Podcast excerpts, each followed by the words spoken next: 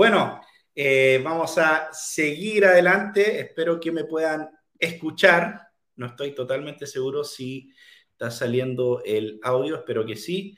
Bueno, eh, hoy día vamos a estar con un invitado especial, eh, con Nathan Sutherland, que es un, pastor que, bueno, lo conocí hace, hace unos años, por, hemos estado eh, hablando, ¿cierto? Por, por, por, Messenger, hemos estado interactuando un poco hace tiempo, en realmente antes de que terminé mi primer documental.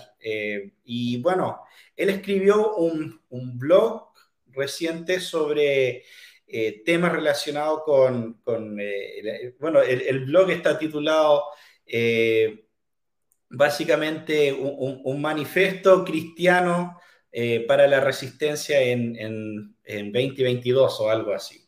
Entonces vamos a estar conversando sobre varios de los temas que, que surgen en ese contexto, pero ahora lo voy a, a agregar, ¿cierto?, a la transmisión y voy a dejar que él también se introduzca, ¿cierto?, y nos comente un poco eh, el trabajo que están haciendo ahí en, en, México con su familia. Hola, buenas noches, Nathan. Es un placer, un gusto estar con el otro, el otro hermano, Natán. y uh, pues sí, me da mucho gusto, estoy emocionado para poder compartir sobre estos temas realmente muy, muy importantes, más que nada en, nuestro tiempo.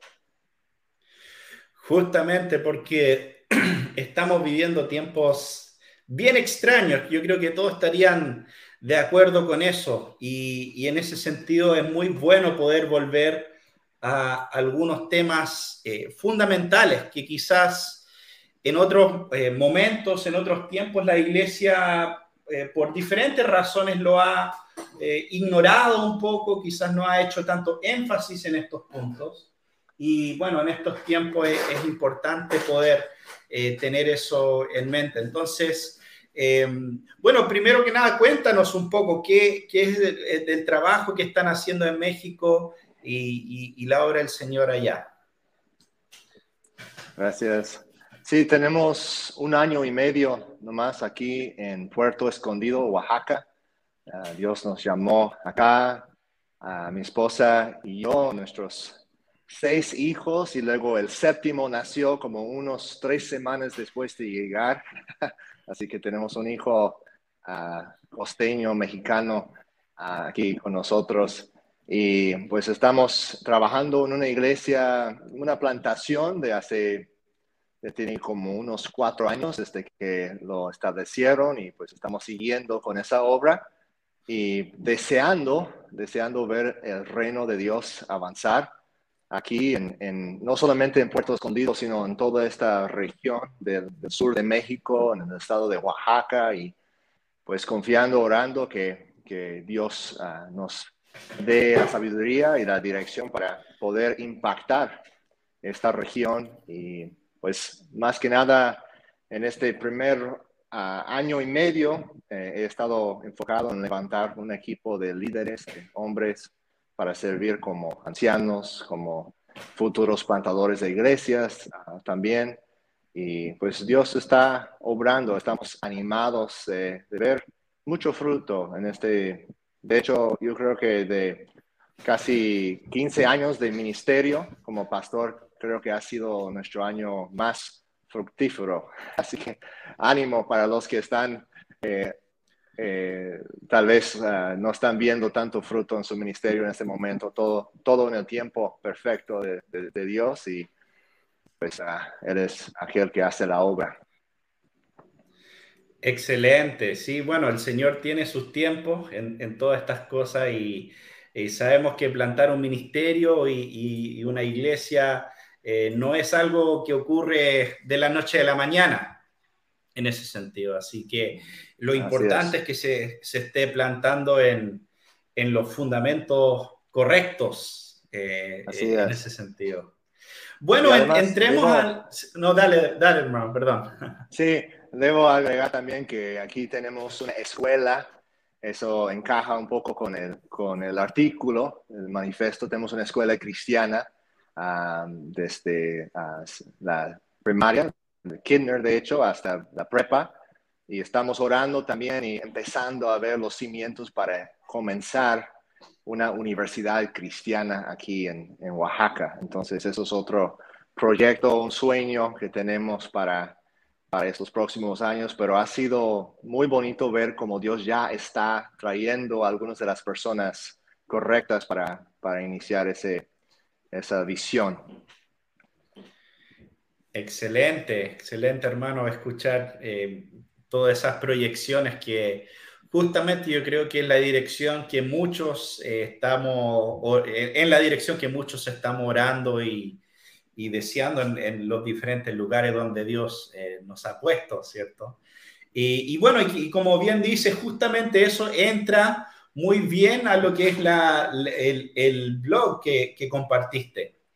Y, y esta eh, se llama, un, ahora, ahora lo, puedo, lo tengo delante mío, así que puedo leer el título correctamente, no estoy confiando en mi memoria. Eh, se llama Un manifiesto para la resistencia cristiana en 2022, 16 tesis. Entonces, bueno, básicamente 16 puntos eh, que, presentaste. No, vamos a ir leyendo, yo creo que más que nada el titular de cada punto y comentando y explicando eh, o, conversando, ¿cierto?, sobre la, mayor cantidad que alcanzamos eh, en este tiempo, ¿no? porque son, me gustó mucho, ¿cierto? El, artículo, el blog, eh, porque realmente eh, yo creo que puso, puso enfrente eh, puntos que son muy importantes. Algunos para algunas personas quizás van a sonar demasiado básicos, yo pienso, pero el problema, y yo creo que vamos a entrar en esto, es que a veces son cosas que decimos o, que, decimos creer, pero que a veces realmente no, no es tan claro que, que, lo creemos en ese sentido. Eh, y, por eso es importante, aunque suenan básicos algunos de estos, es importante considerarlo. Y bueno, y yo creo que eh, esa descripción eh, especialmente tiene que ver con el, primer punto, ¿ya? En ese sentido. El primer punto es Jesucristo es Señor. ¿Ya? Y, cuáles son las implicancias más que nada del señorío de Cristo. Porque, claro, o sea, yo creo que, si le preguntas a cualquier cristiano, Cristo es Señor, te va a decir, claro, yo lo, lo canto el, día domingo, eh, lo, he repetido, lo, he, dicho muchas veces. Pero la pregunta real es, ¿qué significa y, cuáles son las implicancias del hecho de que Cristo es Señor? Así es, así es. Y es, es interesante porque creo que tienes toda la razón, que hay mucha gente que profesa eso, pues todo cristiano en un sentido profesa esta doctrina y hasta el punto que yo he escuchado, y estuve eh, trabajando junto con un ministerio, con una red de iglesias en Estados Unidos hace como siete o ocho años, en que hicieron, hacían mucho hincapié sobre el señorío de Jesucristo. Y eh, de hecho, la definición que dieron al discipulado era aprender a someter toda la vida al señorío de Jesucristo o, someter a Jesucristo como Señor en todas las áreas de la vida. Y eso pues yo empezaba a, como perseguir ese concepto, a tratar de, llegar a su conclusión lógica. Y es fascinante porque algunos de esos hermanos tuvieron, eh, no estuvieron de acuerdo con mi artículo, eh, y, es, es, fascinante porque digo, eh, no hemos tenido la oportunidad de conversar todavía ah, sobre esos asuntos, pero los quiero decir, bueno, ustedes me fueron algunos de los primeros para enseñarme sobre ese concepto y yo solo estoy siguiendo esos principios a su conclusión lógica y bíblica. Sí, yo, yo, creo que a, veces las personas cuando escuchan eso, Jesucristo es Señor, la manera que lo, eh, la manera que lo entienden cuando, cuando ven esa frase no es Jesucristo es Señor, es Jesucristo es Señor de mi corazón. Y Jesucristo es mi Salvador personal y, Jesucristo está eh, eh, encargado, o sea, yo le estoy entregando mi vida personal a Cristo. Y, y entonces yo tengo que involucrar a Cristo en mis emociones, en, en, las diferentes facetas de, la de mi vida, básicamente.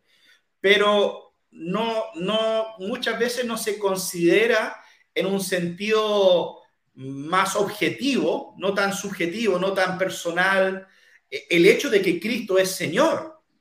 O, también eh, algo que me ha llamado mucho la atención es, otra frase que encontramos eh, relacionado que encontramos en la Escritura, Rey de Reyes.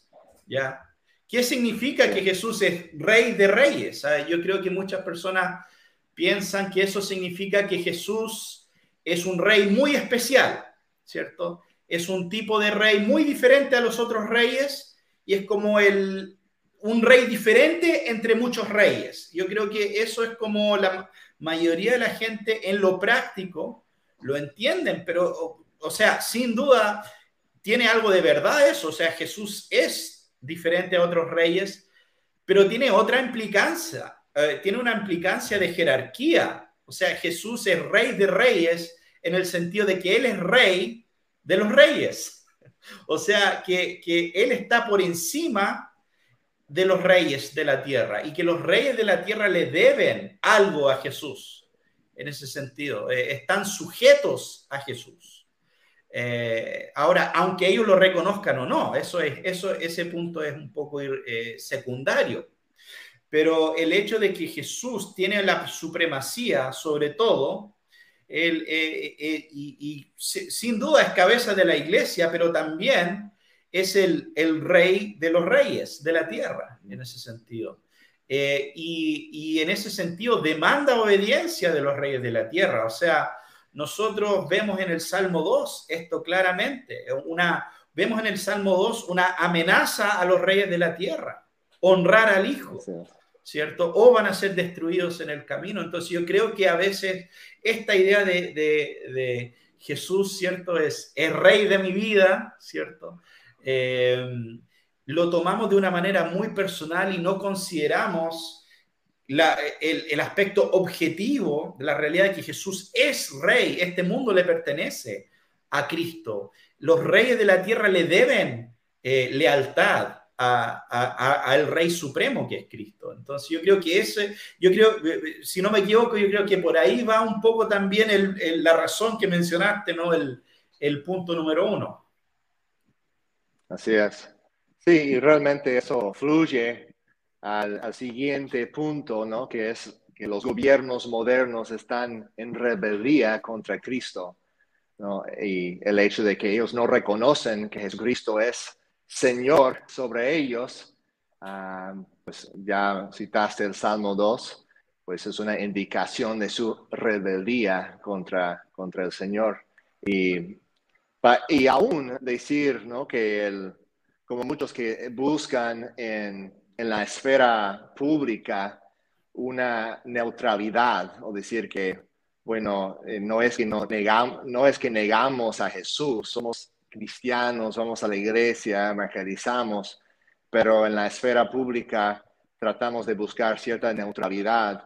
Básicamente están diciendo que Jesucristo eh, no tiene relevancia ah, para lo que están haciendo en esa esfera eh, civil o pública y pues hay, muchos otros que dirían que no solamente es irrelevante, sino que es inapropiado, ¿no? Que no pertenece ahí para nada.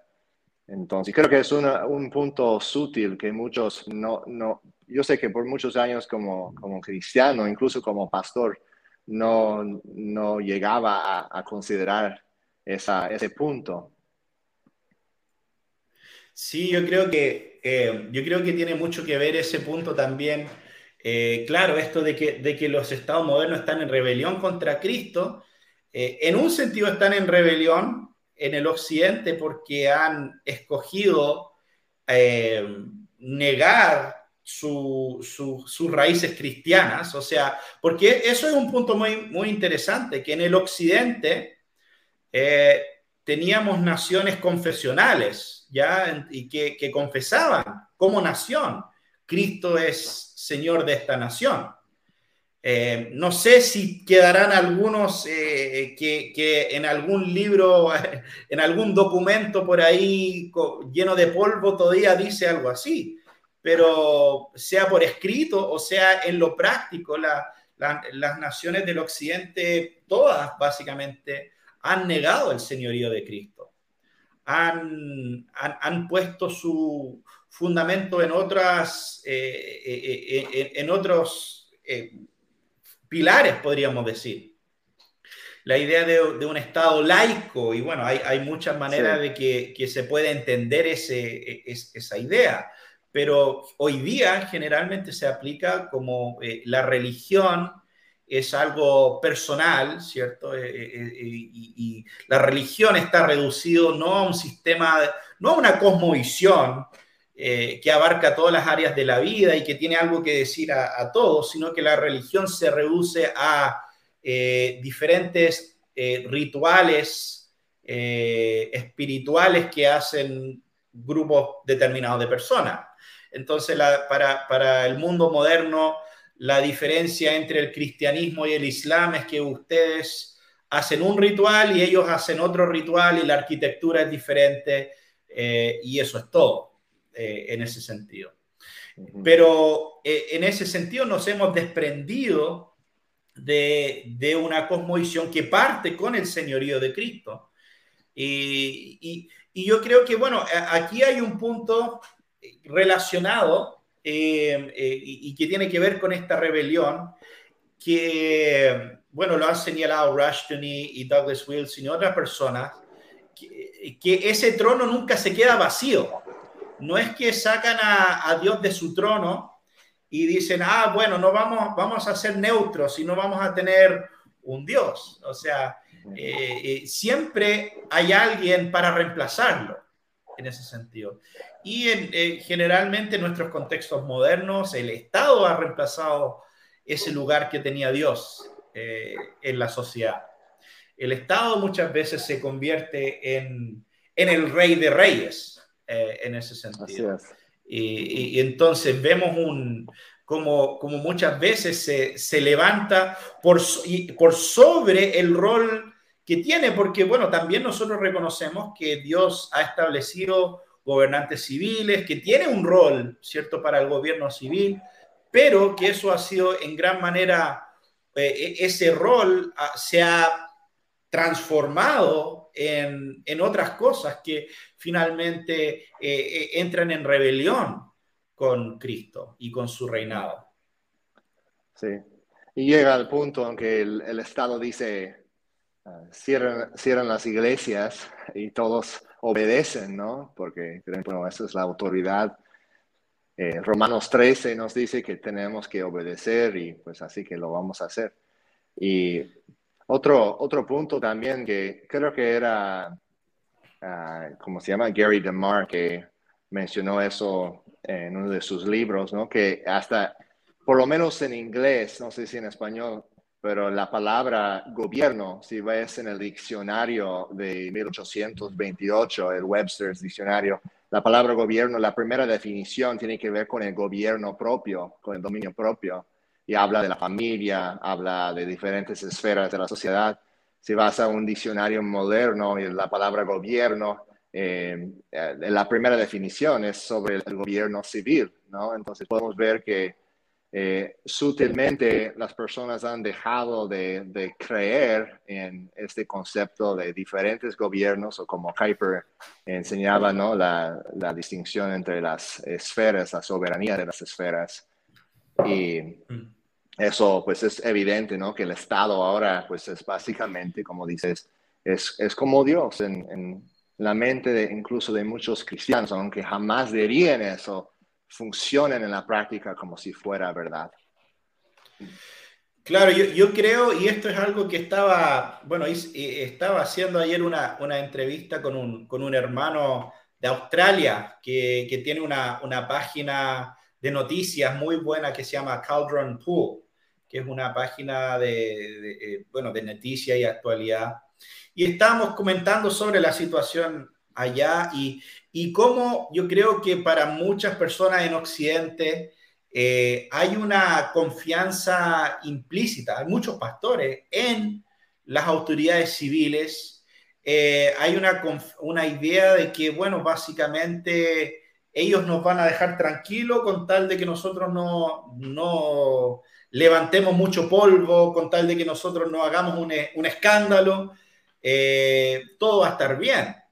Y, no se, nos ocurre que posiblemente eh, están en muchos casos trabajando en nuestra contra y, ven la obra de la iglesia como una competencia eh, para ellos en cuanto a los objetivos mesiánicos que eh, muchos de ellos tienen al final.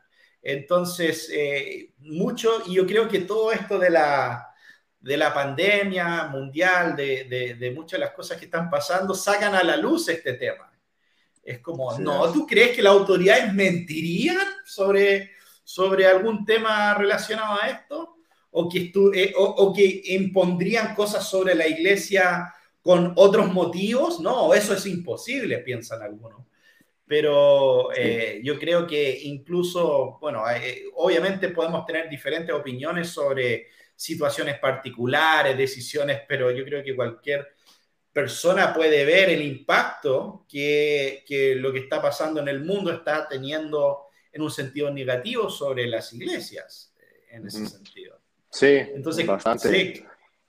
Sí. no, estoy, estoy completamente de acuerdo y, y hay, hay ciertas personas en particular de generaciones uh, más, personas más ancianas, pastores uh, más grandes de edad que viven todavía con las presuposiciones de, del gobierno de antes, ¿no? de tal vez hace unos 60 años en, en los Estados Unidos.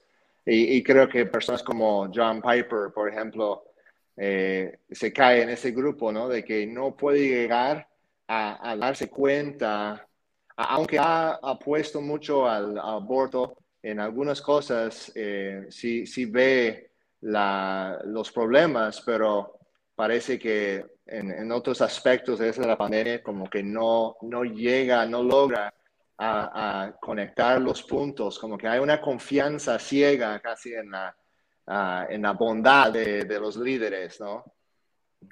Claro, justamente. Bueno, y, yo creo que eso también nos lleva a este tercer punto, que está, bueno, muy relacionado con lo que, lo que eh, se ha dicho hasta ahora. La agenda estatista y globalista es anticristiana, ¿ya? Eh, ¿qué es, eh, ¿De qué estamos hablando cuando hablamos de una agenda estatista y globalista? ¿Y por qué sería anticristiano sería la, pregunta. Sí, sí. Y creo que más adelante, ¿no? El, punto que conecta con eso es, reconocer que el enemigo realmente está detrás de todo eso, ¿no? Que eh, podemos, eh, personas podrían tacharnos de unos uh, conspiranoicos o este, personas que andan tras las, teorías de conspiraciones y todo eso, pero a reconocer que el enemigo quiere destruir la iglesia, quiere ah, parar el avance del reino de Dios. Y pues otra vez regresamos a Salmo 2. Yo creo que Salmo 2 es tan central para entender eh, la disposición eh, natural de aquellos que tienen poder eh, sin Cristo, ¿no? que no están en sumisión a Cristo, su inclinación va a ser ganar más poder, más control. Y pues es la naturaleza humana, lo vemos en toda la historia bíblica, lo vemos en la historia eh, después del tiempo de la Biblia, en la historia mundial. Eh, no nos debe sorprender, ¿no?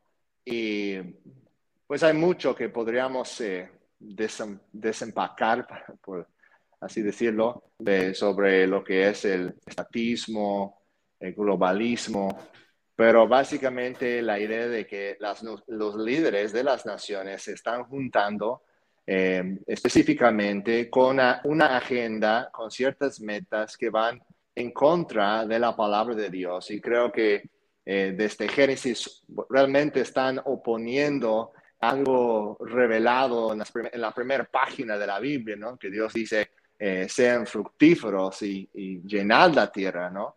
Y vemos todos sus esfuerzos para, ah, para poder reducir la población humana que creo que el aborto está muy relacionado con eso, obviamente, el feminismo,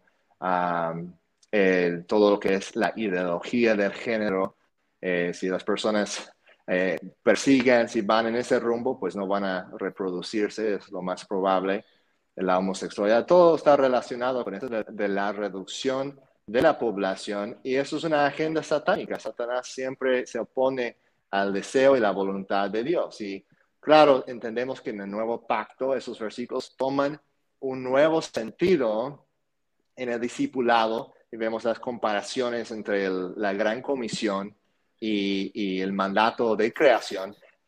Toman un nuevo sentido, pero no quiere decir que pierdan su sentido original, ¿no? De, una, no solamente estamos multiplicándonos por hacer discípulos de otras personas, sino también deseamos obedecer ese mandamiento, por lo menos yo lo veo así como que no hay ningún, ninguna razón para pensar que eso ya no, ya no es algo para nosotros como cristianos, que debemos eh, cumplir con ese mandamiento que Dios nos ha dado y, pues ellos se oponen directamente a, eso, ¿no? Y bajo también está enlazado eh, con la, lo que es eh, reducir la, la población eh, el, este, todo lo que es el medio ambiente, ¿no?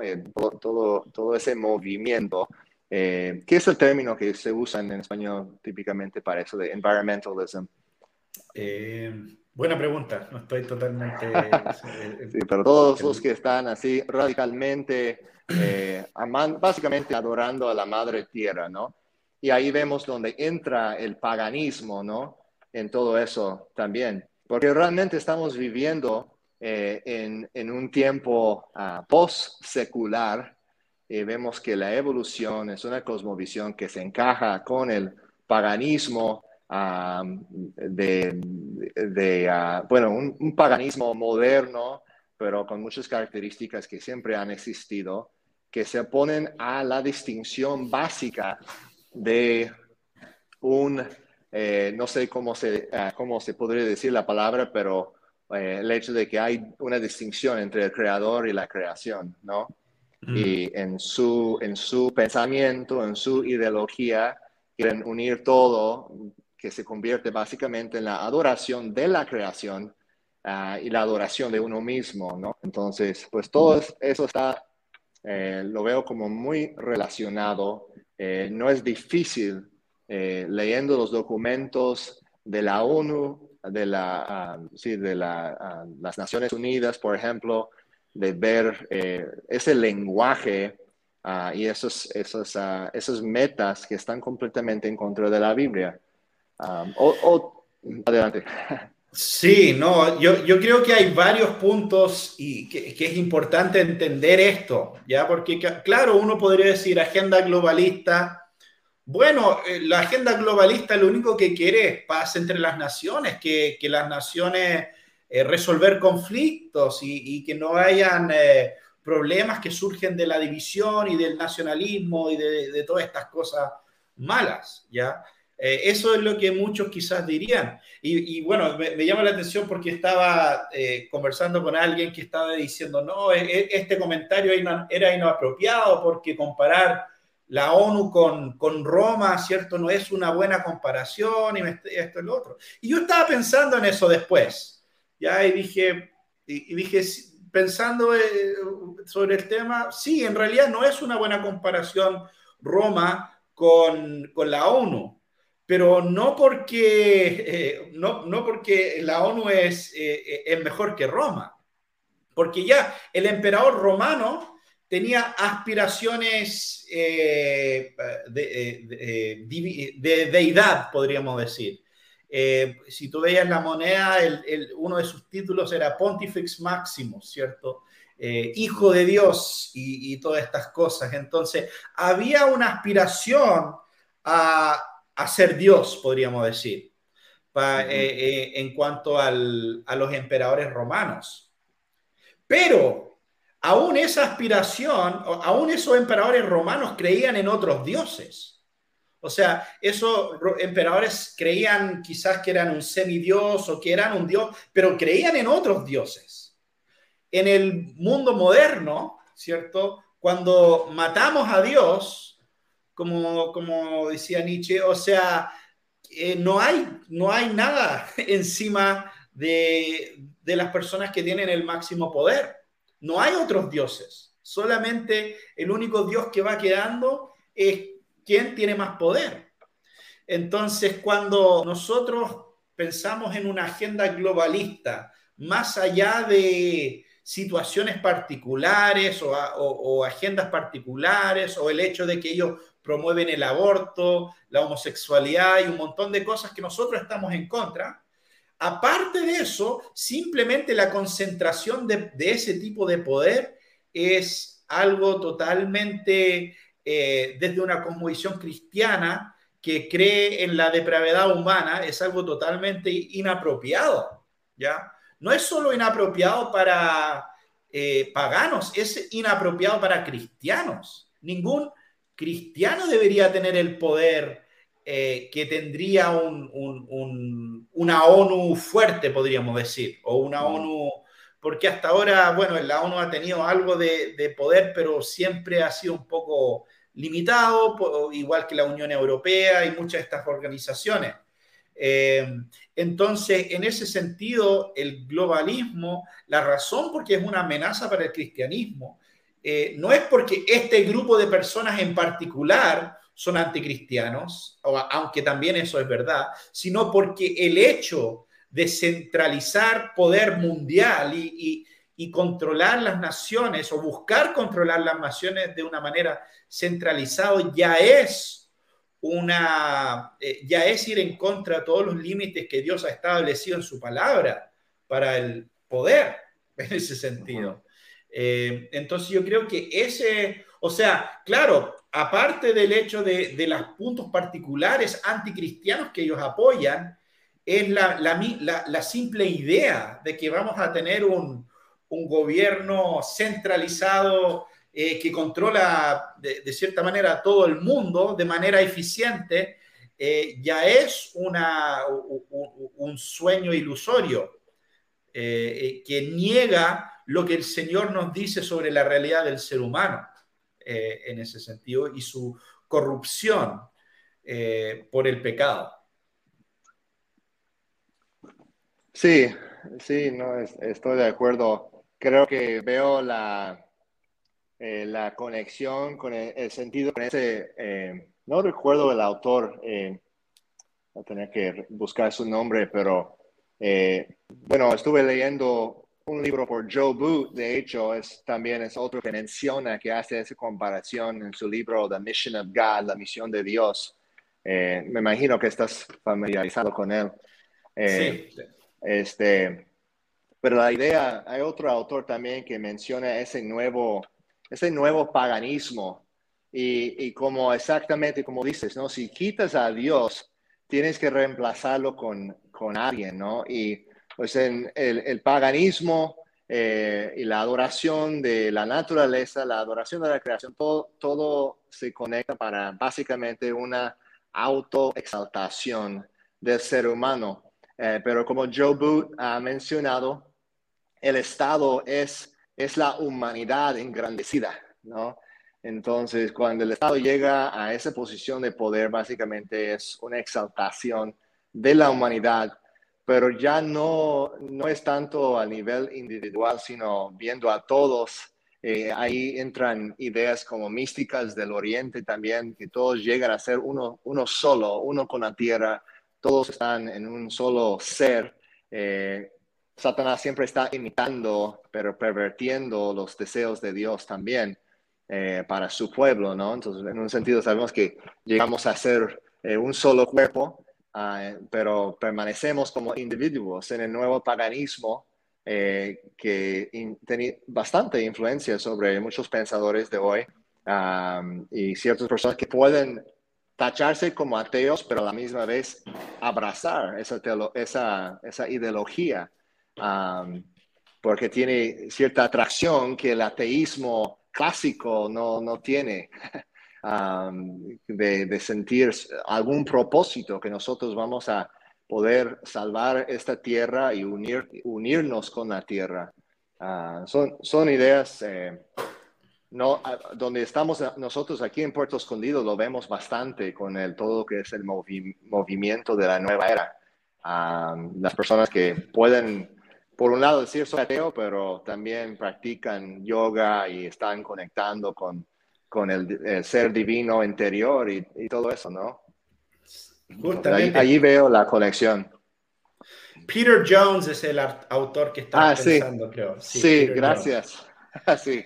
Me, me, lo busqué, me acordé recién, busqué mi email porque yo, lo, yo quería entrevistarlo y me dijo que no. Entonces, tengo, tengo, sus, tengo sus correos, así que por eso me acordé de, de su nombre. Bueno, eh, sí, eh, yo creo que, que, es importante entender y obviamente hacer la diferencia entre el, el Estado moderno que, que, o sea, casi donde miramos vemos cómo se está sobrepasando los, eh, los límites establecidos bíblicamente de lo que es el rol y la función apropiada de un Estado. Eh, están y, están tomando muchas otras áreas que finalmente se salen de su eh, jurisdicción o de su esfera de, de autoridad en ese sentido. ¿Puedo, ¿Puedo, dar un ejemplo específico eh, que tal vez ayuda para alguien que está como dudando? Bueno, eso, todo eso del misticismo y la, el medio, medio ambiente, esa conexión, tal vez parece como eh, no tan tangible, pero eh, un ejemplo muy básico es el lenguaje ¿no? que ellos están promoviendo en cuanto a la ideología de género y en cuanto a, bueno, a la influencia de, feminismo, más que nada el igualitarismo, ¿no? En donde están promoviendo el aborto, la homosexualidad, toda esa perversión. Pero es interesante, ¿no? Como que ellos ahora están empezando a limitar el uso de ciertos términos. Vi un artículo aquí en, los, en las noticias de aquí de México hace unas semanas donde están diciendo que ya no quieren en, la ONU usar el término señorita, que deben, deberían de usar señora, por ejemplo, ¿no? Y luego en ese mismo artículo, eh, para, no, para no discriminar contra la mujer, eh, eh, notando su estado matrimonial, ¿verdad?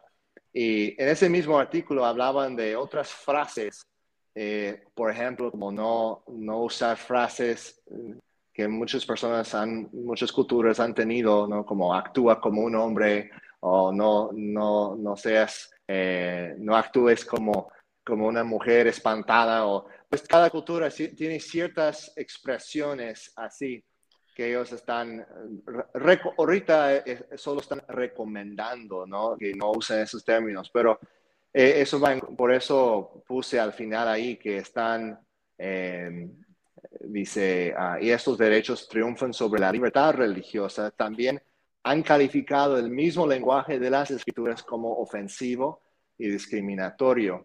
Eh, un, para dar solo unos ejemplos, ¿no? como en 1 de, de Corintios 16, 13, estén alerta, permanezcan firmes en la fe, pórtense varonilmente, sean fuertes, ¿no?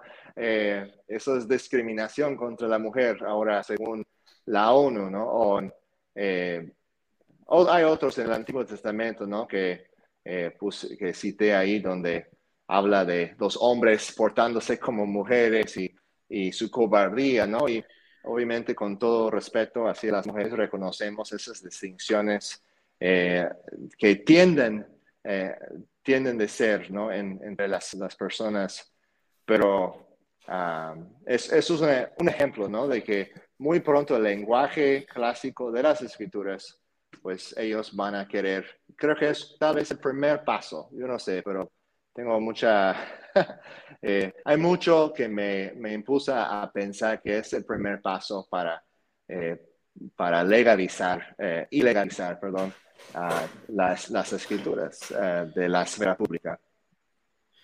Bueno, no sé qué piensas de todo eso. Sí, es que bueno, me acuerdo de, de, algo que siempre dice el doctor White, que finalmente el que controla el lenguaje controla el debate.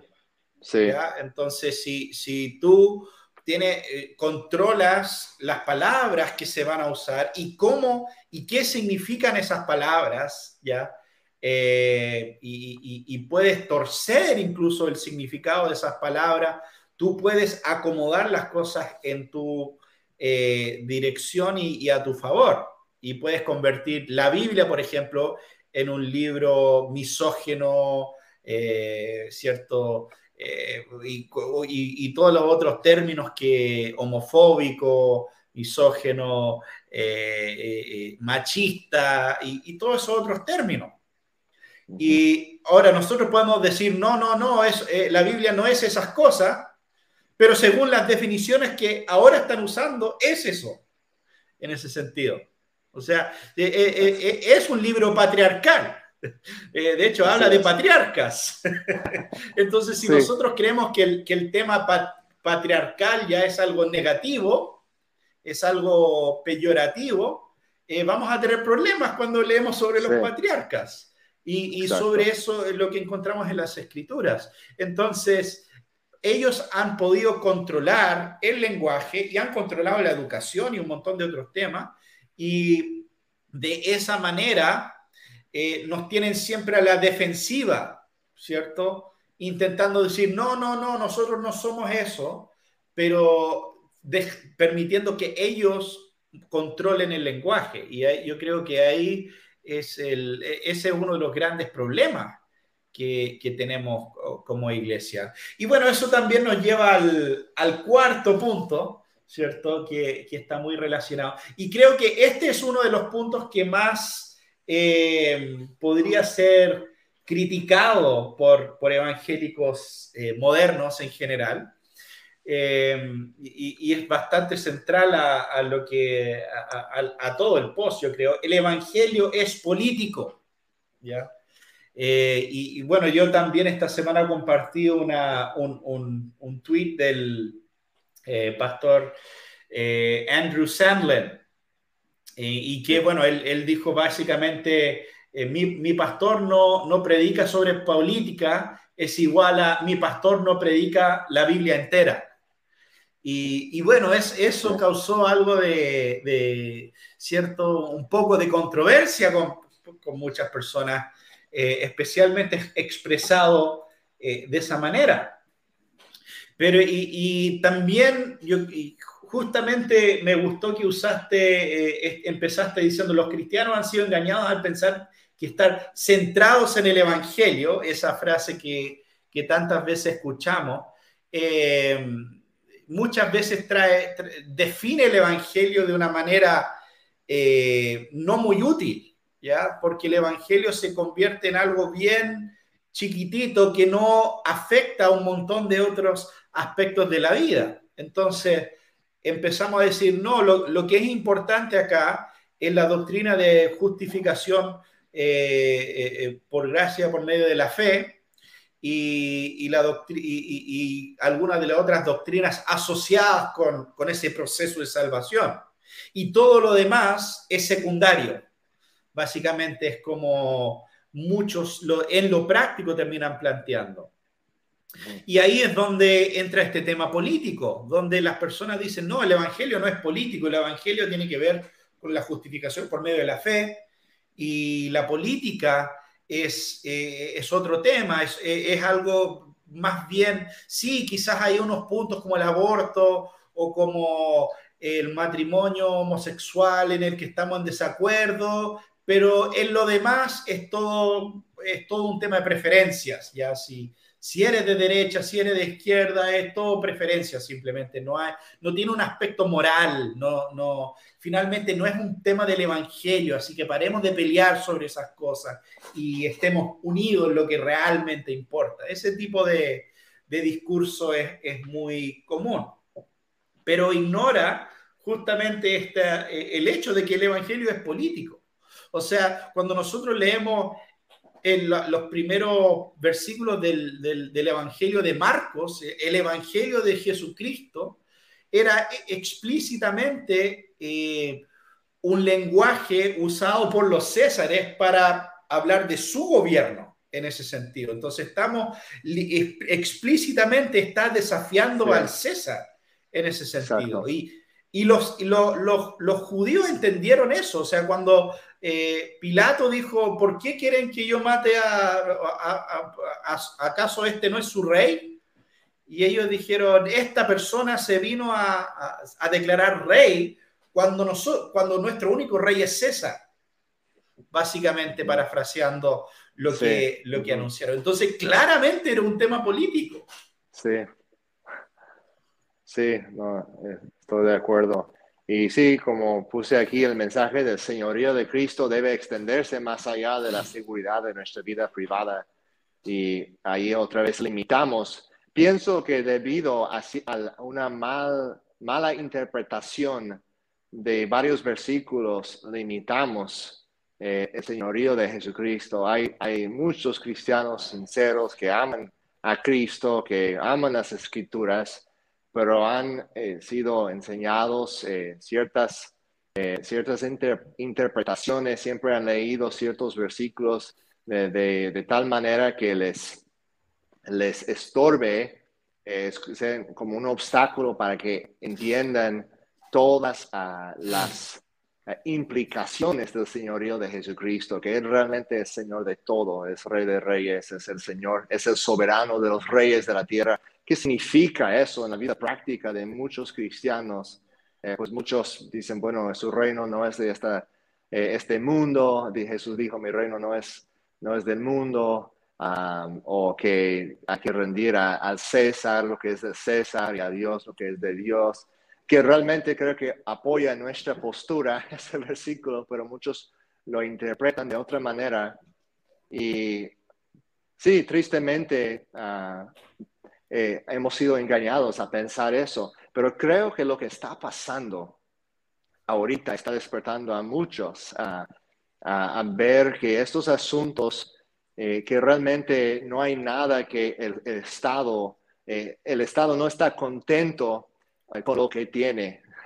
Eh, va a poner sus manos en, en, cada área de nuestras vidas. Eh, somos necios y pensamos que, nos, que van a dejar a, nuestras familias eh, sin, sin querer meterse y, imponer sus, su moralidad. ¿no? Es otro asunto también que creo que es Douglas Wilson o alguien, varios que han dicho, ¿no? Que de la moralidad, que pues nosotros no estamos llamados a imponer nuestra moralidad a través de las leyes en los inconversos. Bueno, no es un asunto de imponer moralidad o no, pues es, un asunto de cuál moralidad, ¿no? O sea, la izquierda, los de esa agenda globalista, estatista, tienen su moralidad, ellos tienen sus... y eso es claro que es una religión en el sentido de que es un sistema de creencias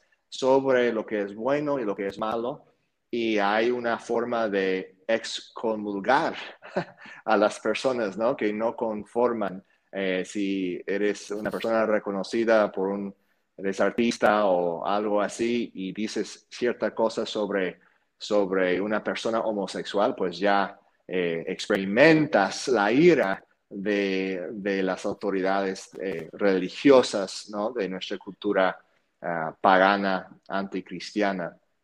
Entonces, mm. no podemos escapar la moralidad. Eh, la pregunta es quién, quién tiene la última palabra, ¿no? ¿Quién, ah, ¿Quién tiene la autoridad para determinar lo que es bueno y lo que es malo? Justamente, y bueno, aquí tenemos un comentario de, un hermano que voy a poner en la pantalla acá. Dice, Cristian, no concuerdo que el Evangelio es, eh, político. Sí creo que el Evangelio puede y debe permear todas las áreas de la sociedad, pero es a través de la predicación y de la conversión de las personas que eh, oyen y que verán cambios en sus vidas y, así, y, y sí afectarán sí eh, el entorno, me imagino. Bueno, obviamente nosotros cuando hablamos de, transformación cultural, cuando hablamos de, transformación eh, en el área político y estas cosas, el mecanismo es el Evangelio, es el mecanismo que, que trae transformación, ¿ya? Pero el punto es que trae transformación política, eh, entre otras cosas. Ya el, el, el mecanismo no es la política, el mecanismo es el Evangelio como, como también me gusta mucho que dice el pastor Douglas Wilson, dice que la, política no es un salvador, pero la política sí es algo que tiene que ser salvado. Es, la política sí, es algo que está siendo redimido eh, en ese sentido, está siendo santificado junto con el resto del mundo, junto con el resto de las áreas de la vida. Entonces, obviamente, cuando ah, mencionamos que el Evangelio es político, no estamos diciendo que la política es salvador. Todo lo contrario, estamos diciendo que, la política eh, entra en el dominio de Cristo y que la política está bajo el señorío de Cristo, le debe algo. La política no es autónoma, no, no es un, un mundo aparte que puede operar fuera de las reglas del creador del universo en ese sentido. Justamente porque, por la razón que tú diste anterior, que es inevitable legislar moralidad. Siempre estamos legislando moralidad, ¿ya? Cuando, ¿cierto? Todas las, leyes que eh, eh, se están legislando, las reglas por enfermedades, un montón de otras cosas, eh, ahora los, los requisitos que tú tienes o yo tengo para ir a otro país o, todas estas cosas gracias a, la pandemia, todo eso tiene una, eh, no, es, neutro, tiene algo, un, aspecto moral, tiene que nacer de alguna cosmovisión. Entonces la pregunta nunca es eh, si vamos a legislar moralidad o no, la pregunta es ¿de quién? ¿Qué, qué moralidad vamos a legislar? ¿Qué punto de partida?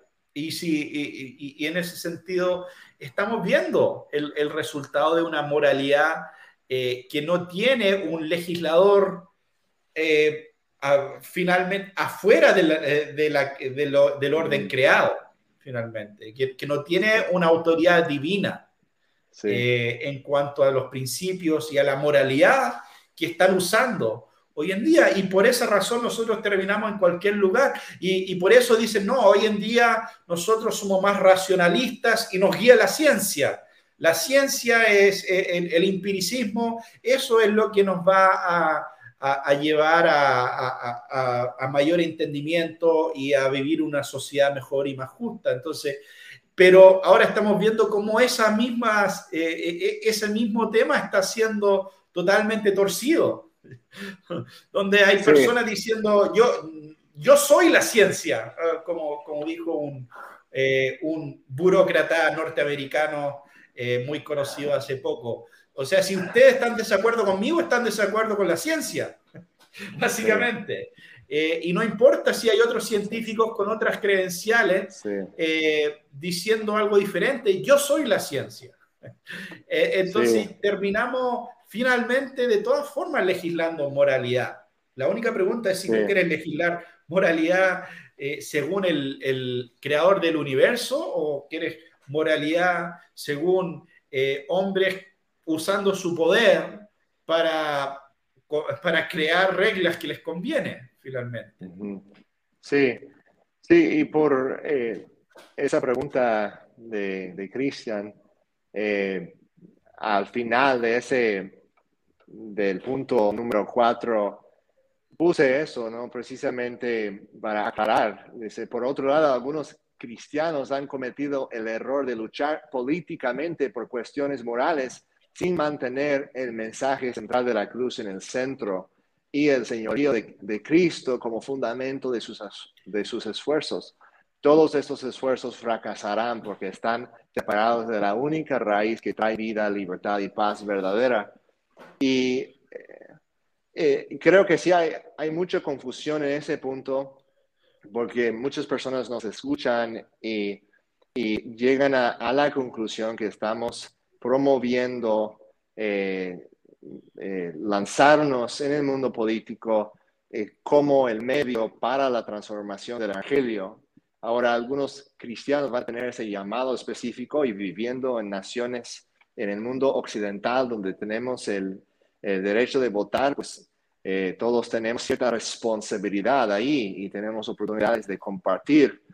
Eh, pero sabe, estamos diciendo que Jesucristo es la única esperanza para este mundo y, para, nada, para nada pensamos que la esperanza está en, en cierta ideología política eh, que está separada de Cristo, ¿no?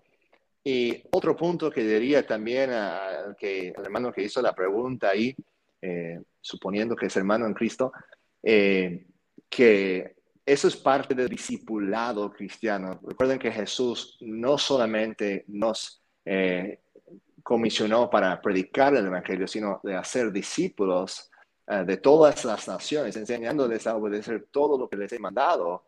Y entonces pienso que eso es una parte donde entra confusión, donde las personas piensan, bueno, ya estamos estamos desfiando estamos alejándonos del Evangelio.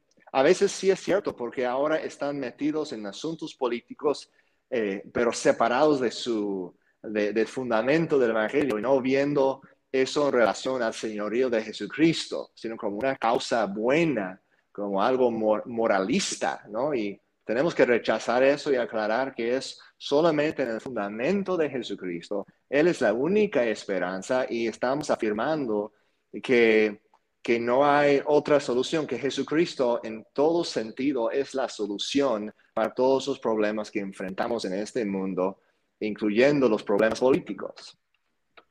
Bueno, y, justamente en ese punto quiero tocar el, tema que, para muchos es bastante tabú, que es el tema escatológico.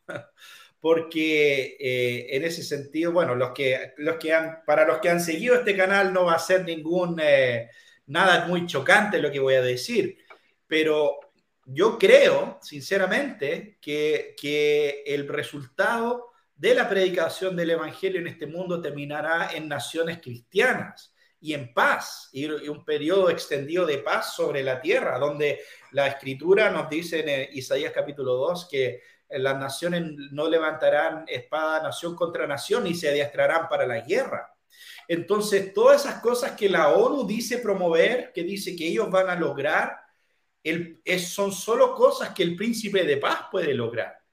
¿ya? Entonces, eh, cualquier eh, filosofía política que, dice que lo vamos a lograr sin la conversión de las naciones y simplemente implementando este proyecto, vamos a, llegar ahí, eh, está errado finalmente. Y ahí es donde nosotros vemos la conexión entre el, Evangelio y, la política, porque el Evangelio va a transformar las naciones políticamente. las naciones, Isaías 2 también dice que la ley de Dios saldrá de Sión y, que las naciones van a ser instruidas, van a buscar en la palabra de Dios y decir, bueno, ¿qué es lo que Dios piensa sobre el matrimonio? ¿Qué es lo que Dios piensa sobre este otro tema? y van a cambiar sus naciones, sus leyes, para estar en línea con la palabra de Dios. Eso no es algo nuevo, eso lo hemos visto en la historia. O sea, si nosotros vamos a, la historia de, Inglaterra, ¿cierto? De, eh, del rey Alfred. Eh, el rey Alfred literalmente sacaba parte de la ley de Dios, eh, la ley sobre los bueyes, está copiado y pegado. de cómo tratar a, los bueyes está en el código de Alfred en ese sentido. Entonces, Hemos visto eso en el pasado, no hay ninguna razón para pensar que eso no lo vamos a ver en el futuro. Entonces, la única, finalmente, ¿cuál es el problema con, estas organizaciones y estas, estos sueños utópicos? Es que están intentando crear unidad sin Dios. Y, y, si estamos creando unidad sin Dios, entonces, ¿qué nos está uniendo? ¿Qué, qué es lo que cuál es el pegamento, ¿cierto?, que va a traer paz y, unidad si nosotros estamos en rebelión contra el Creador. Claramente no es posible, no puede tener paz y escupirle en la cara al príncipe de paz. O sea, simplemente no, no es posible. Entonces, por esa razón, bueno, también eh, en, el punto número 5 tú mencionas que los gobiernos terrenales son limitados, eh, son, tienen limitaciones ordenadas por Dios. La autoridad civil no es absoluta. Y este, este que creo que es un punto muy importante, es un punto que lamentablemente hay muchos cristianos eh, que han leído bastantes libros que por alguna razón u otra niegan este punto, creen que el Estado es básicamente, básicamente tiene, tiene toda autoridad. Y, si, y me parece muy extraño porque yo sé que muchos de esos mismos cristianos, si yo les menciono un pastor, por ejemplo, un pastor que se está excediendo de su autoridad, ¿no? Digamos, eh, no, bueno, podríamos eh, eh, pensar en muchos ejemplos, sin duda en nuestros tiempos, de abuso de pastores, de, de, un montón de temas. Si nosotros mencionamos un caso así, automáticamente estas personas van a decir, no, esa persona tiene que, tiene que salir del pastorado, esa persona probablemente se lo tienen que entregar a las autoridades eh, y todo eso. Lo mismo con un padre, si hay un padre que está sobrepasando su autoridad con sus hijos y pidiéndoles hacer cosas que, claramente no está autorizado para pedir, eh, van a decir lo mismo, llamen, llamen las autoridades, pero cuando el Estado lo hace, ellos dicen, no, no, el Estado puede meterse en lo que quiera, el Estado puede meterse en la educación, en la salud, el Estado puede imprimir más billetes y crear inflación, el Estado puede hacer, subir los impuestos y, financiar todo tipo de programa. Eh, entonces, eh, no, no tenemos el mismo criterio de, un, de un, un poder limitado cuando hablamos del Estado por alguna razón. Sí, sí, y también con el ejemplo que mencioné en, en el artículo sobre el matrimonio. Es, es, curioso porque muchos de los que conozco que eh, han cerrado las iglesias y están tratando a pie de la letra seguir todas lo que están pidiendo, ni son leyes, ¿verdad? Pero las recomendaciones que han, han puesto a fuerzas uh, sobre la población muchas de esas personas que no han resistido nada eh, son los más liberales en cuanto a situaciones de lo que perciban, si perciben algo, aún algo pequeño como un abuso en el matrimonio, son, son a veces las personas que son muy prontos para recomendar una separación para tomar, ah, para tomar una acción extrema en ese aspecto del, del, matrimonio. Y obviamente si hay casos eh, que, que, sí sea necesario, ¿no? Porque Efesios 5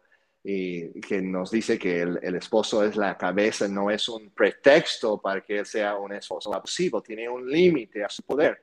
Estamos de acuerdo con eso, pero es curioso de que hay algunos que casi van al extremo con eso, están yendo al otro extremo en cuanto al gobierno del Estado y pienso que no reconocen tal vez esa, esa separación, uh, esa, esa teología o doctrina de las esferas de los gobiernos que Dios ha establecido. Es algo que, que muchos lamentablemente no han sido discipulados en entender eh, todo eso. Y ahora estamos viendo las consecuencias.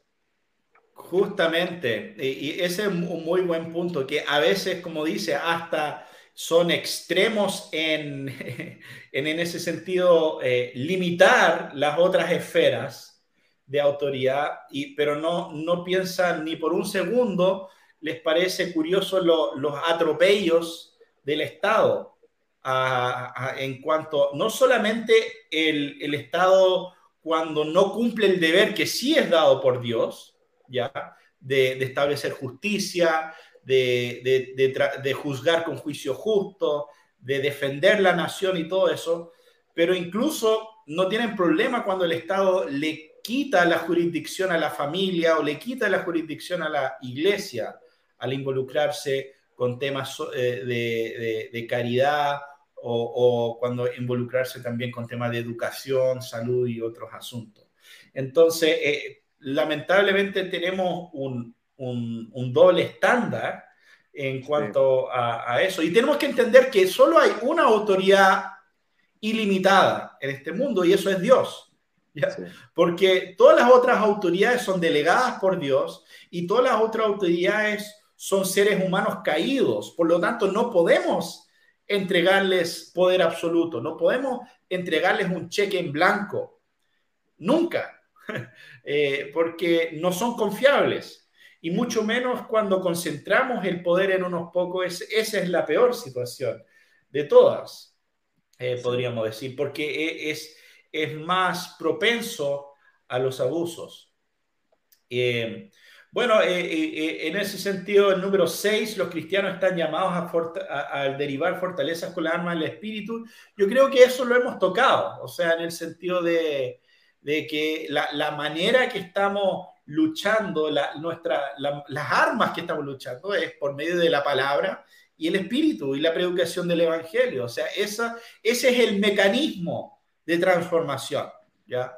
Eh, no, es otro en ese sentido. No, la iglesia no, ha sido dada otras armas eh, para pelear la batalla, podríamos decir. Pero esas, esas armas realmente derriban fortalezas y yo creo que ese es el punto que, que muchos no quieren, eh, no quieren reconocer, que, que, son armas reales y que, o sea, el, poder del Evangelio el Espíritu Santo es la razón que a Herodes en, en, Hechos capítulo 12 los gusanos le comieron el estómago, ¿ya? O sea, fue el avance del ejército, del pueblo de Dios, fue en la predicación del Evangelio, fue la obra del Espíritu Santo lo que trajo ese juicio sobre Herodes y que cambió el rumbo político de ese sector, eh, eh, eh, podríamos decir. Porque Herodes estaba justamente persiguiendo la iglesia de Cristo y, matando a sus apóstoles. Y eso es en el Nuevo Testamento. Y eso es en el Nuevo Testamento. Justamente. Sí, entonces, claro, la, las armas de nuestra batalla son, eh, son espirituales. Eh, y, bueno, y, quizás, eh, bueno, por, por, tema de tiempo yo creo que no vamos a alcanzar a verlos todos, pero intentemos ver el, punto número 8, ¿cierto? La, la, resistencia de la agenda globalista del Estado tiene que ver con justicia. Este, este es un punto importante. Porque creo que esto, esto va a ser, esto es bastante clave. No, eh, eh, em, y, bueno, esto se, también se, se, asocia, creo, a algo que decía eh, John Knox, que el, el cristiano básicamente no, no, es solamente que puede desafiar a los tiranos, sino que tiene una responsabilidad en ese sentido. ¿ya? Eh, tiene una responsabilidad a, eh, eh, declarar proféticamente y, la palabra de Dios a la sociedad y, tiene una responsabilidad a resistir de las maneras que tiene a su disposición a los tiranos. y, y eso es un punto muy importante que lamentablemente se ha perdido hoy en día. Hay muy pocas personas diciendo eso. Sí, eh, y es curioso porque la, en la izquierda hay varios cristianos progresistas que están promoviendo la justicia social. Y hace un par de años algunos de ellos fueron los que estaban diciendo, no, solo predica el Evangelio, no, no nos metimos en, en cosas políticas. Eh, y ahora han llegado a, pues, especialmente con, en Estados Unidos con lo de, Black Lives Matter, eh, de, los, eh, toda esa situación ah, con la población africana, americana y este, hay unos hermanos entre ellos como Bodhi Backham que han dado otra perspectiva ah, más bíblica en mi, en mi pensamiento, pero eh, es, es, un ejemplo, es interesante ver, ¿no? Que en mi, en mi experiencia, algunos de los mismos que en un momento dado dijeron, no nos metimos en eso de la política, ahora están, están exigiendo que tengamos una respuesta política a esa situación, pero eh, una respuesta que concuerde con eh, la ideología de la izquierda.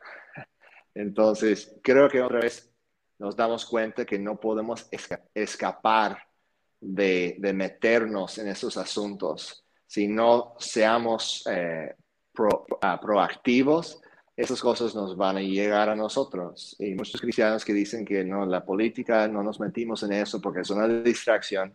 Eh, tienen que, y tal vez tienen ciertas experiencias legítimas para pensar así, de abusos, pero tienen que entender que si no empiezan a, ser proactivos en promover eh, la, justicia bíblica, no la supuestamente llamada justicia social, pero la justicia bíblica, eso, de la justicia social les va a llegar a ellos y a, su, a, a cómo van a criar a sus hijos y eh, con los límites que el Estado va a poner sobre, sobre ellos.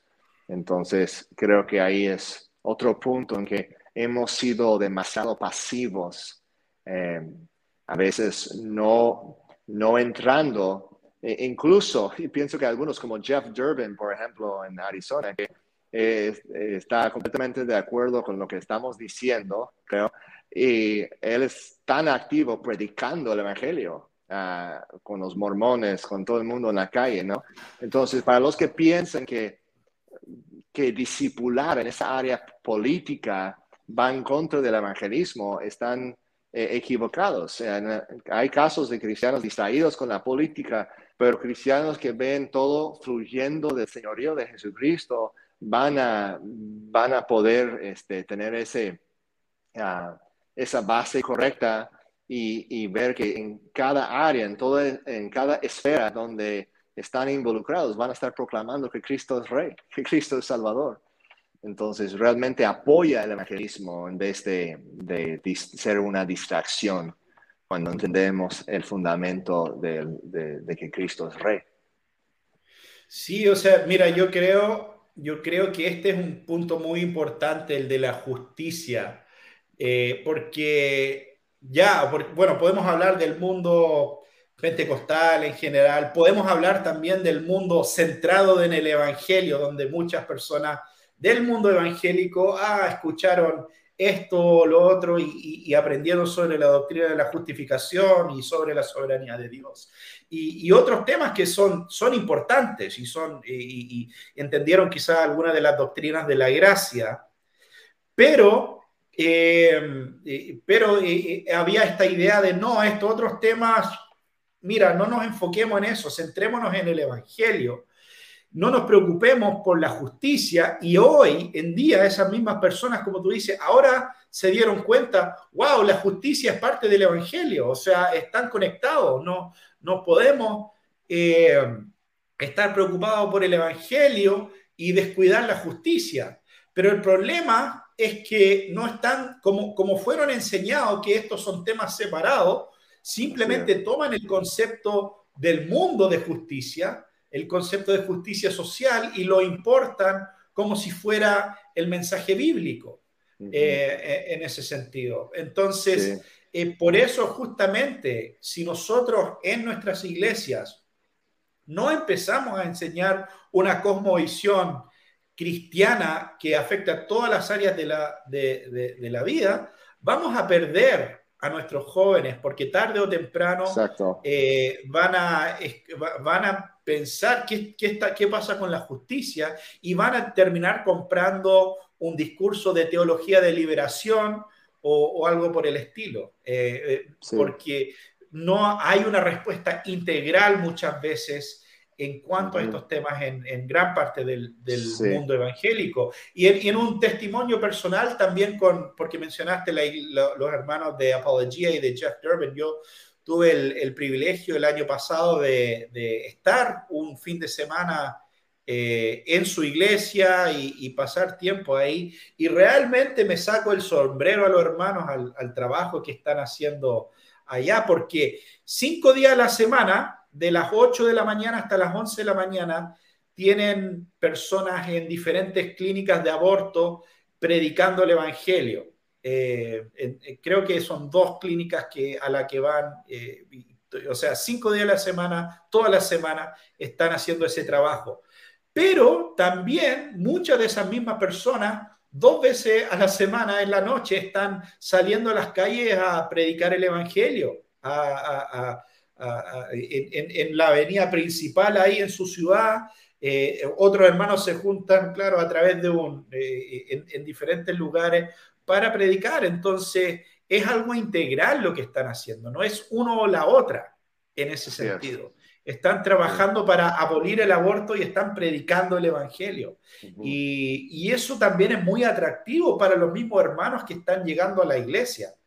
Porque muchos de los hermanos que están ahí, por diferentes razones, lo que está pasando en los Estados Unidos, tuvieron que irse de su iglesia. O sea, yo, yo hablaba con un, con un hermano eh, sentado al lado mío en, el, culto que era, bueno, era el, su, familia era dominicana eh, y, él trabajaba en, eh, como en la, zona de como San Francisco, California, todo esto. Y él estaba yendo a una iglesia allá de una denominación muy respetable, presbiteriana, muy ortodoxa y todo lo demás, eh, pero ellos cerraron sus puertas cuando empezó todo esto. Entonces él decidió mudarse a Arizona, ir a una iglesia bautista, eh, porque por lo menos ellos tenían las puertas abiertas eh, en ese sentido. Entonces, en ese sentido, yo creo que una iglesia que, que entiende esto, que tiene el coraje para enfrentar eh, lo que está ocurriendo eh, también termina siendo algo muy atractivo para muchas personas, eh, en otro sentido. Y, también le da una respuesta a, los cristianos que están preguntando, bueno, ¿y qué podemos hacer? Nosotros queremos justicia, nosotros queremos ser fiel a la palabra de Dios, pero ¿cómo, cómo se hace? Básicamente. Y ahí vemos donde no es simplemente tomar las frases que dijeron los profetas y agregarle significados eh, colectivistas, marxistas, modernos, eh, y, eh, sino que se trata de ver la ley de Dios y cómo la ley de Dios que establece justicia específicamente. Sí. sí, exacto. Sí, me gusta como Douglas Wilson actualmente en un libro de él sobre la justicia, estaba hablando sobre uh, Romanos 12, la conexión entre Romanos 12 y Romanos 13. Obviamente en el original no hay divisiones ¿no? entre los capítulos, pero como uno depende del otro, nosotros podemos eh, amar a nuestro enemigo y no tomar venganza, sabiendo que Dios ha establecido un gobierno civil, que, que este, tiene la espada, ¿no? Y no la usa en vano.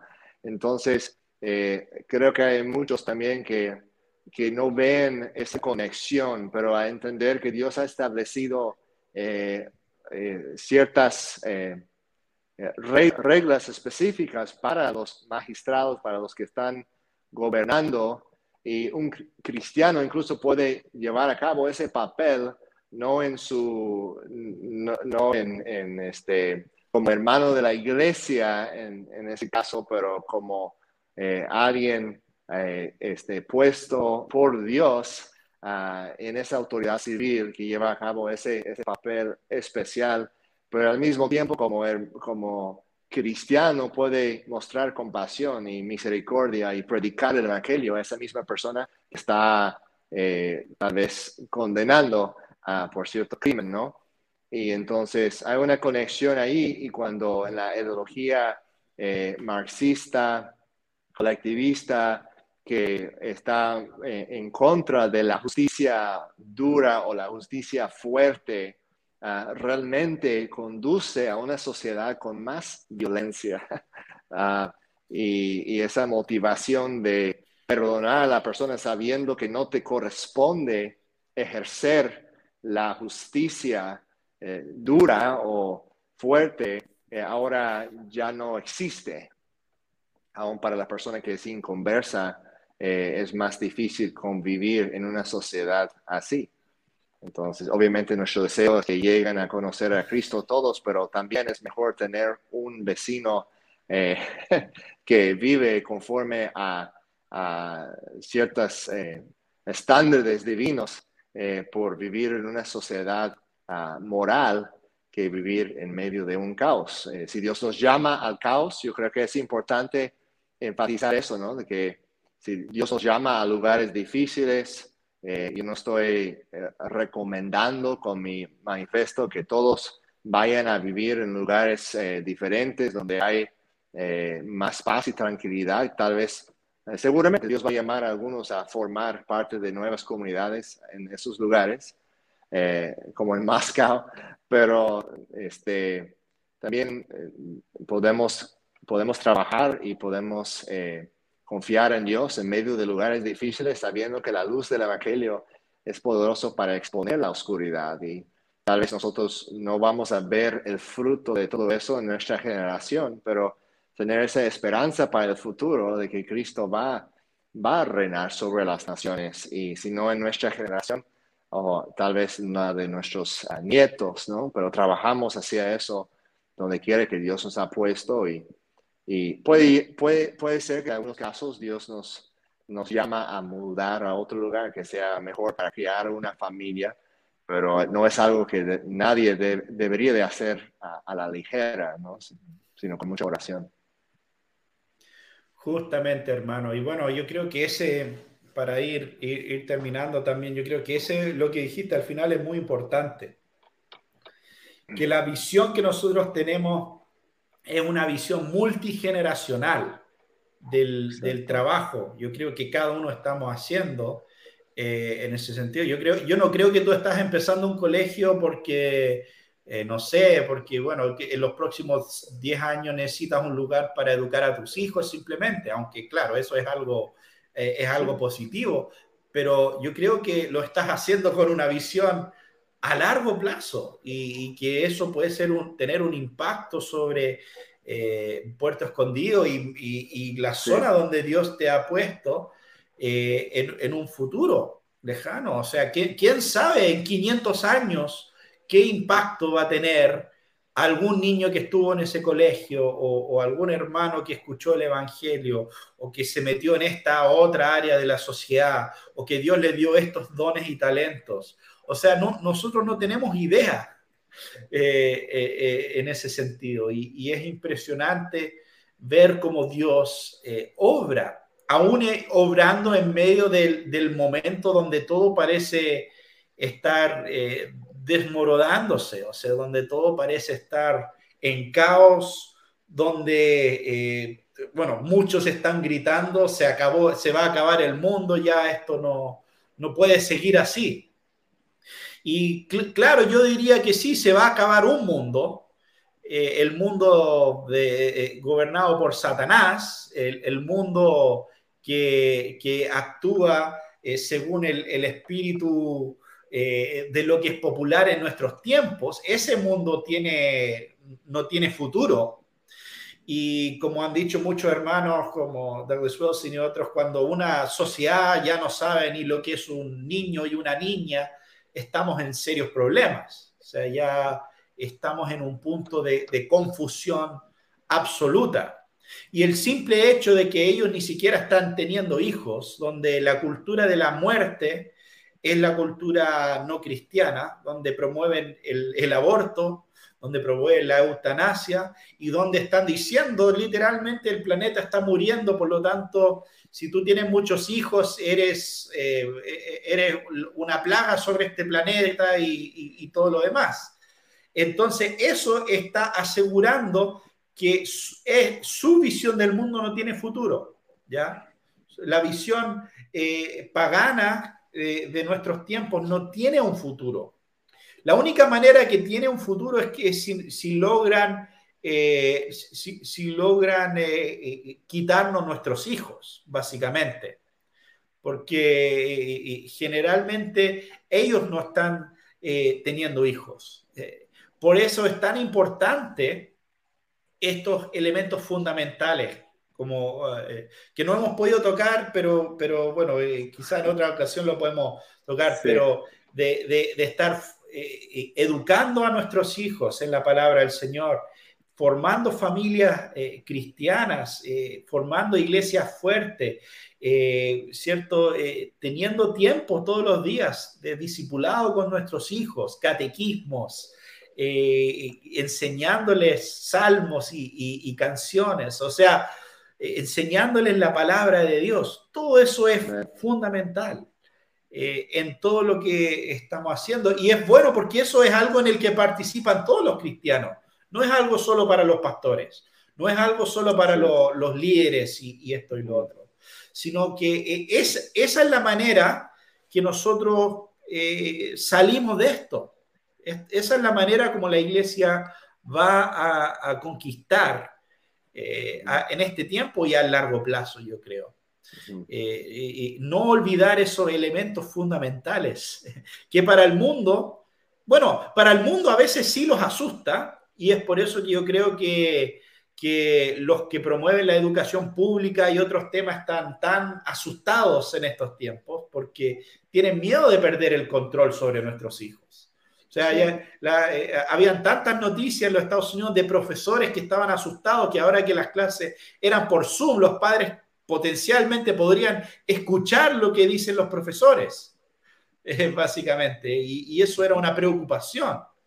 Entonces, eh, yo creo que esa es un área que realmente tenemos que entender. Eh, estamos plantando semillas hoy en día. Mucho de lo que del avance del progresismo y de la izquierda es el resultado de años de trabajo de parte de ellos y años de cristianos cediendo terreno. Entonces ahora lo que nos, la solución no va a ser una solución de dos años, de cinco años, de elegir este otro presidente. Va a ser una solución de discipulado a largo plazo. Y, eso es lo que estamos buscando. Amén. De acuerdo, hermano. Sí, que el Señor nos, nos ayude. Eh, y es, es un privilegio que tenemos, como dices, no solamente como pastores, pero eh, cada hermano, cada hermana estamos llamados a participar en eso, haciendo las cosas que Dios siempre nos ha llamado a hacer, de mostrar hospitalidad, generosidad, amar los unos a los otros criar nuestros hijos y asistir y participar en las reuniones de la iglesia y cosas sencillas, básicas, pero tienen el poder para transformar el mundo, una, persona, una generación a la vez. Así es, hermano, así es. Bueno, ya llevamos una hora y media eh, transmitiendo. Eh, el tiempo se pasa volando hablando de, estos temas. Hemos llegado básicamente a la mitad de lo que es el, el artículo. Eh, pero bueno, hemos podido hablar varios temas bien importantes. Así que ah, mientras vamos terminando, quiero agradecer a todos los hermanos que, que nos siguieron en vivo, ¿cierto? A Edward Sánchez, a Israel Cuevas, eh, al, eh, al, obispo Enrique Arbonos, que nos está siguiendo acá desde Venezuela. Un saludo al obispo Isaac Figueroa a Gerson Silva también, y, también a, Cristian Gaona, a todos los hermanos que, nos están siguiendo. Eh, ha sido una muy buena conversación con el, pastor Nathan y, le eh, agradezco mucho que, que, ha podido estar en el programa y que hemos podido eh, conversar, ¿cierto?, sobre lo que ha sido este artículo. Y también, bueno, el, link al artículo, si quieren leerlo por completo, está en el video también, en, la descripción del post. Así que ahí pueden leer la versión en español, también hay la versión original en inglés. Eh, y, eso, bueno, hermano, no sé si quiere decir unas palabras finales. Te, dejo la, la palabra final. Gracias, Nathan. Pues es un, gusto poder estar con, contigo, hablar de estos temas tan importantes y pues palabra final, ánimo para todos. Cristo reina y Él reinará hasta que ponga a todos sus enemigos bajo sus pies. Él, él gana, así que la victoria es suya y pues que sigamos avanzando, predicando el Evangelio, dependiendo del Espíritu Santo. Nuestras almas no son del mundo, sino del Espíritu, son poderosos para derribar fortalezas. Entonces, adelante y que el Señor os bendiga. Excelente, hermano. Muchas gracias por su sintonía y nos vemos la próxima semana. Buenas noches.